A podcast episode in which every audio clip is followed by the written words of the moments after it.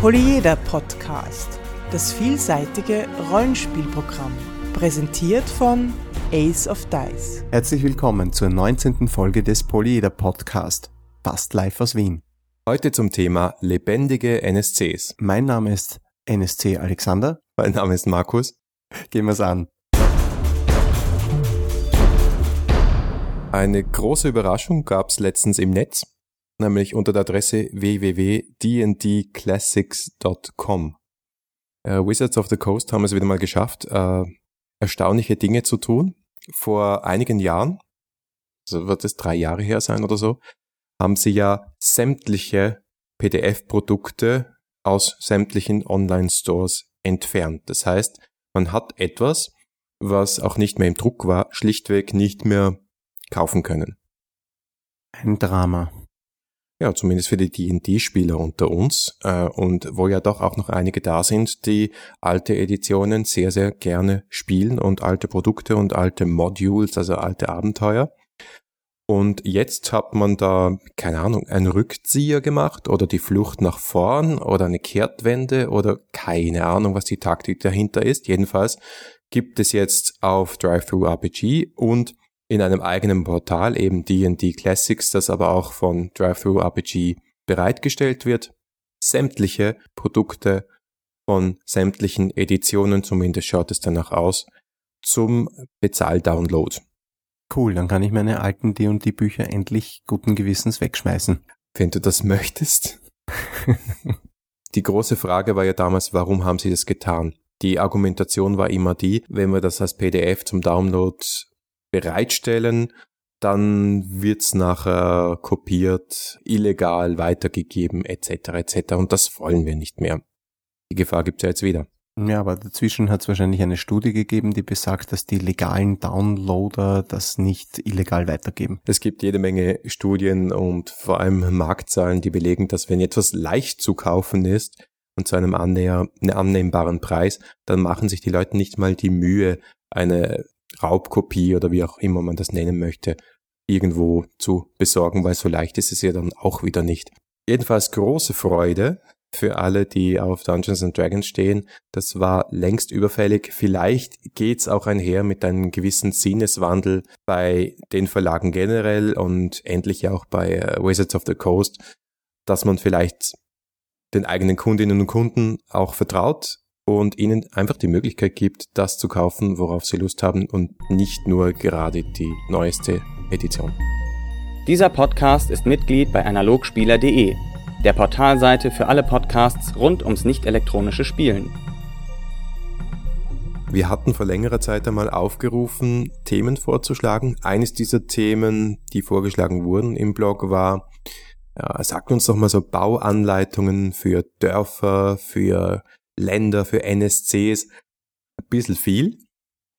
Äh, wir möchten uns heute mal auf die Nicht-Spieler-Charaktere, die NSCs oder die NPCs konzentrieren und uns fragen, wie schafft man denn das, dass diese Nicht-Spieler-Charaktere auch lebendig sind, dass sie nicht Abziehbilder sind und dass sie nicht irgendwie kaum unterscheidbar vom Mobiliar des Dungeons sind.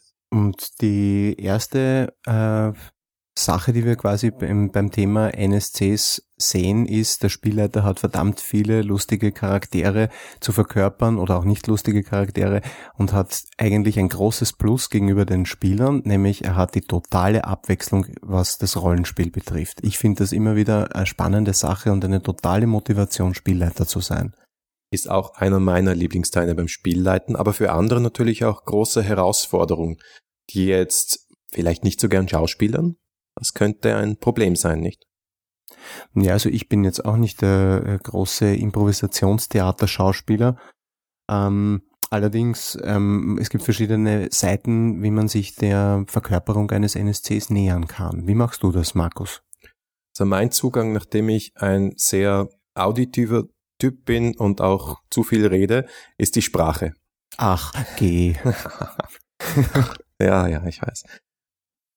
Sprache. Also ich überlege mir, oder eigentlich mache ich das mehr intuitiv, dass ich schaue, wie sprechen die Figuren, wie sprechen sie mit den Charakteren, weil das ist ja das, was eigentlich passiert. Ich mache das auch immer in erster Person, also sprich die Charaktere direkt an. Und ich überlege mir, was sind das für Personen, in welcher Situation stecken sie, was möchten sie jetzt erreichen, was möchten sie vor allem von den Spielerfiguren haben. Oh, Moment mal, Moment mal. Du hast jetzt in einem Satz gleich mal fünf Dinge ungefähr angesprochen. Also ich würde ganz kurz bei dem Thema bleiben, erste und dritte Person. Es gibt ja diese zwei Möglichkeiten generell im Rollenspiel, äh, die Ich-Variante, also die Ich erzähl oder die Erzählperspektive. Und als Spielleiter habe ich äh, überhaupt immer beide Möglichkeiten zur Wahl. Bei Spielersicht ist es oft das eine oder andere. Äh, aber als Spielleiter kann ich da irrsinnig viel machen. Ich, ich kann sagen, äh, äh gib mir dein Geld oder ich kann sagen, er fordert dich auf, den Geldbeutel rüberwachsen zu lassen, was auch immer. Und beides fühlt sich ganz unterschiedlich an. Ja, für mich ist schon die direkte Ansprache immer die erste Wahl. Das muss ich ganz offen sagen. Obwohl das Abwechseln zwischen den beiden auch durchaus seinen Reiz hat, weil es sendet auch unterschiedliche Signale. Genau, das, die erste Person ist immer ein bisschen unmittelbarer und direkter und bringt auch ein bisschen zum Ausdruck, dass der Spielleiter dann äh, drinnen ist in der in der Figur, ja, und die auch einen äh, und auch drinnen sein will. Also wir haben es, ich habe es in meiner Runde immer so gehandhabt und das hat sich eigentlich sehr bewährt. Deshalb möchte ich es hier als Tipp zum Besten geben. Als Spielleiter kann man auf die Art und Weise signalisieren, welche Funktion jetzt ein NSC gerade hat. Wenn ich mich auf die dritte Person beschränke, sendet das zumindest unterschwellig irgendwo aus, diese Szene, dieses Gespräch, dieser NSC, was auch immer konkret, ist jetzt hier so nicht wichtig. Das ist immerhin noch besser, als zu sagen, hey, ich möchte jetzt nicht dieses Gespräch ausspielen. Ja, kann man natürlich auch als Gängelung sehen und äh, ja, bisschen Railroading, ja, na, weitergehen. Hier gibt's nichts zu sehen. Ja, okay, das kann man natürlich so sehen, aber es gibt auch sehr viele Runden und sehr viele Spieler, die gerne sehr viel Zeit in Anspruch nehmen, um sich mit NSCs in nicht immer sinnvollen Dialogen zu bewegen. Und da muss der Spielleiter schon seine Möglichkeiten haben, das zu signalisieren. Und ich finde das noch immer besser als ein, na, geht jetzt nicht, ja. der will jetzt nicht mit dir reden. Ja. Irgendwie muss man aus der Taverne rauskommen. Außerdem fällt mir noch ein, ist die dritte Person oder überhaupt das Beschreibende manchmal nicht unwichtig, weil es lässt sich einfach nicht alles mit, mit direkter Rede ausdrücken. Körperbewegungen zum Beispiel, äh, es sei denn, man fuchtelt gerne herum, aber Körperbewegungen, äh, Gesten, ähm, manipulieren an der Waffe, äh, wenn, wenn er mit den Fingern irgendwo herumnestelt oder so. Das sind so Dinge, die können auch irrsinnig viel aussagen und irrsinnig viel bringen. Die kann man natürlich in der direkten Sprache nicht reinbringen. Da muss man in die dritte Person hinüberwechseln oder von vornherein dort sein, um das unterzubringen. Ja, ich spreche natürlich auch mit den Händen. Das kommt dazu. Also äh, da darf man auch mal Klischees bemühen. Also wenn der Italiener spricht, äh, oder ein Italien, italienisch-artiger Charakter in meinem Spiel, dann äh, fliegen natürlich auch die Gesten links und rechts. Das darf und, und soll auch sein.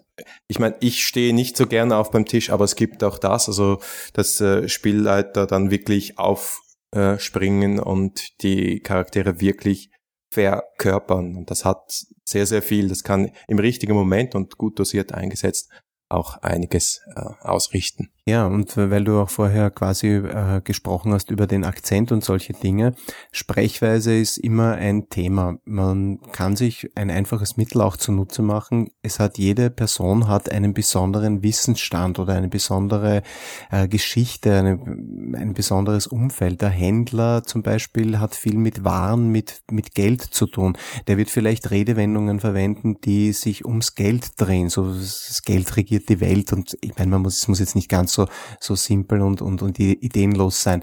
Aber, aber im Prinzip hat jeder so seine, seinen, seinen Fachjargon. Und jeder von uns bringt den auch normalerweise irgendwo ein. Ja? Also die, ich weiß es von den Juristen, die kommen immer mit ihren lateinischen Sätzen daher. Und so, so ist es auch, ne, kann es auch beim Rollenspiel sein. Da kann jeder NSC kann so seinen Fachjargon einbringen, macht auch irrsinnig viel aus.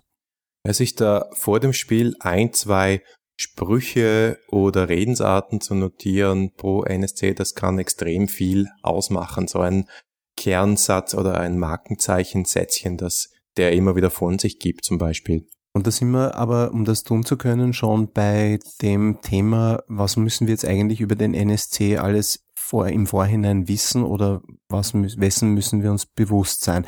Und da glaube ich, ist neben den gerade angesprochenen Fähigkeiten äh, recht wichtig, die physischen, sozialen und psychischen äh, Eigenschaften des Charakters, äh, da möchte ich übrigens auf einen, einen kleinen Buchtipp loswerden. Es gibt ein Buch, das heißt Schreiben fürs Fernsehen von Vivian Bronner. Das ist irrsinnig toll, weil es in ziemlich verknappter und damit sehr lesbarer Art und Weise darstellt, wie man Geschichten konstruiert, wie man Charaktere in Geschichten konstruiert und äh, einen schönen dramatischen Aufbau auch zustande bringt. Da wird auch die Heldenreise für diejenigen, die das interessiert, kurz beleuchtet. Das ist also wirklich so eine Art Schnellsiederkurs für Drehbuchautoren eigentlich und ist fürs Rollenspiel sinngemäß sehr gut anwendbar. Das heißt, wir schreiben 15 Seiten Hintergrundgeschichte für jeden Charakter.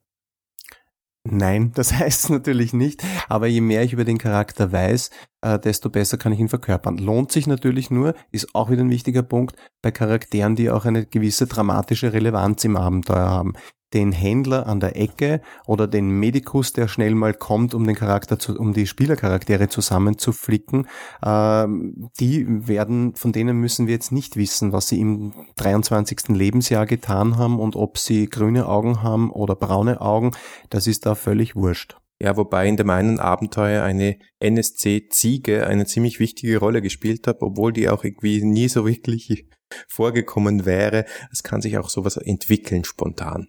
NSC-Ziege. Ja, ich okay. habe sie nicht gespielt, obwohl hin und wieder ein Meckern war drin. Zeig uns das doch bitte. Lieber nicht. ja, aber ich finde, was du gesagt hast, ist alles, ist alles richtig, aber man muss immer auch den Fokus auf den Plot haben. Also zumindest ich, ich bin, ich denke immer plotorientiert.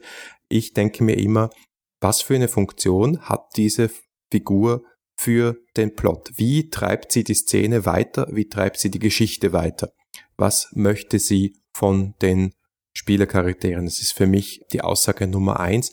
Und in welcher Situation steckt sie jetzt da, wo die Spielercharaktere auf sie treffen?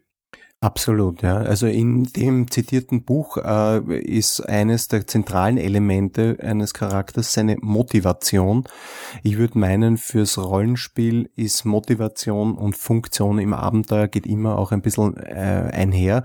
Und diese beiden Dinge sollte man bei den wichtigeren NSCs auf jeden Fall bereithalten. Das ist ganz, das ist das absolute A und O. Auch bei so äh, Spiel bei Abenteuertypen, die NSC getrieben sind, also wo es so NSCs und Fraktionen gibt und dass eher so die Dynamik von denen und ihren Aktionen und Reaktionen abhängt, ist immer total wichtig, dass man weiß, wer will jetzt gerade was. Mhm. Und das ist extrem spannend, wenn die Spielercharaktere dann etwas anderes wollen. Also wir hatten letztens eine Szene, wo im vorgefertigten Abenteuer, siehe letzte Folge, gestanden ist, dieser Charakter möchte verhindern, dass die Charaktere eine bestimmte Reise machen. Und dann entspannte sich eine Diskussion, wo die äh, Charaktere natürlich versuchten zu argumentieren, dass sie diese Reise machen müssen und der NSC dagegen argumentiert hat. Und dieses dagegen argumentieren und stur sein hat die Spieler, die Spieler nämlich äh, und nicht die Charaktere so angespornt, dass sie perfekte Argumentationen herausgekramt haben, bis hin zur äh, geschickten Bestechung, ohne dass sie eine, wie Bestechung gewirkt hätte. Und das war eine tolle Szene. Dieses Wir wollen was, er will was anderes, das kann schon genug sein für eine schöne Dialogszene. Ja, auf jeden Fall. Also jeder Dialog und jede gute Geschichte lebt vom Konflikt. Das ist im Buch so und es ist im Rollenspielabenteuer auch so. Ja, und also die haben es dann so weit getrieben, dass sie mich so überzeugt haben, dass ich das Abenteuer geändert habe und er sie jetzt reisen lässt. Das ist toll. Ja, aber äh, ich meine, das wäre dann wirklich blödes Railroading gewesen, wenn ich gesagt hätte, ja schon, aber er will das ja nicht. Mhm, absolut. Das wäre ja. dann ein schlechter Plot gewesen. Und insofern, ja, dann ändere ich halt den Plot. Ja, das ist auch sehr wichtig. Ich meine, du hast die, den Charakter und seine Motivation und seinen, sein Verhalten äh, logisch fortentwickelt und hast dadurch dem Abenteuer eine neue Richtung gegeben. Und ich glaube, davon leben Abenteuer oder davon können sie leben, dass die Charaktere authentisch rüberkommen, die Spielleitercharaktere, äh, Nicht-Spielercharaktere äh, quasi selbst bestimmen können, wie sie handeln und nicht an ein unsichtbares, unter Umständen auch nicht nachvollziehbares Drehbuch gegängelt sind. Also ich glaube, das ist das Schlimmste, was man machen kann, so einen Charakter da reinstellen ins Abenteuer, ihm eine Funktion geben. Also insofern, ich bin schon bei dir, Funktion ist wichtig, aber ohne dass die besser in seiner Motivation Deckung findet, ist das eine hohle Sache. Und die Spieler sind da sehr, sehr äh, schnell dabei, das so herauszufinden.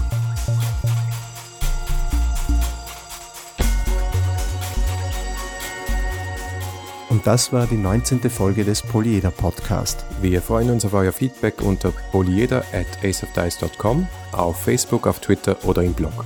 Danke fürs Zuhören und bis nächste Woche.